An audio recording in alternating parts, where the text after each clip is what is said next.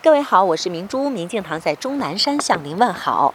今天是蜕变二的第十一天，十天的止语结束了，同学们的状态都很稳定，但依然还有没有接到止语结束指令，在第十天的晚上就自动解除的。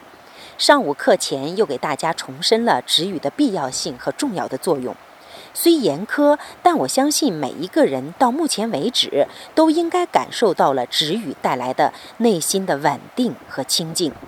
刚好这两天国庆假期，到山上来游玩的游客突然多了起来，但丝毫影响不了大家。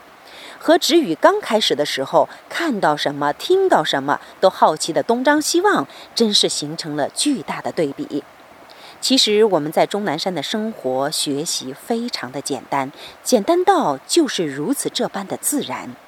人，我想本该如此，简简单单，自自然然。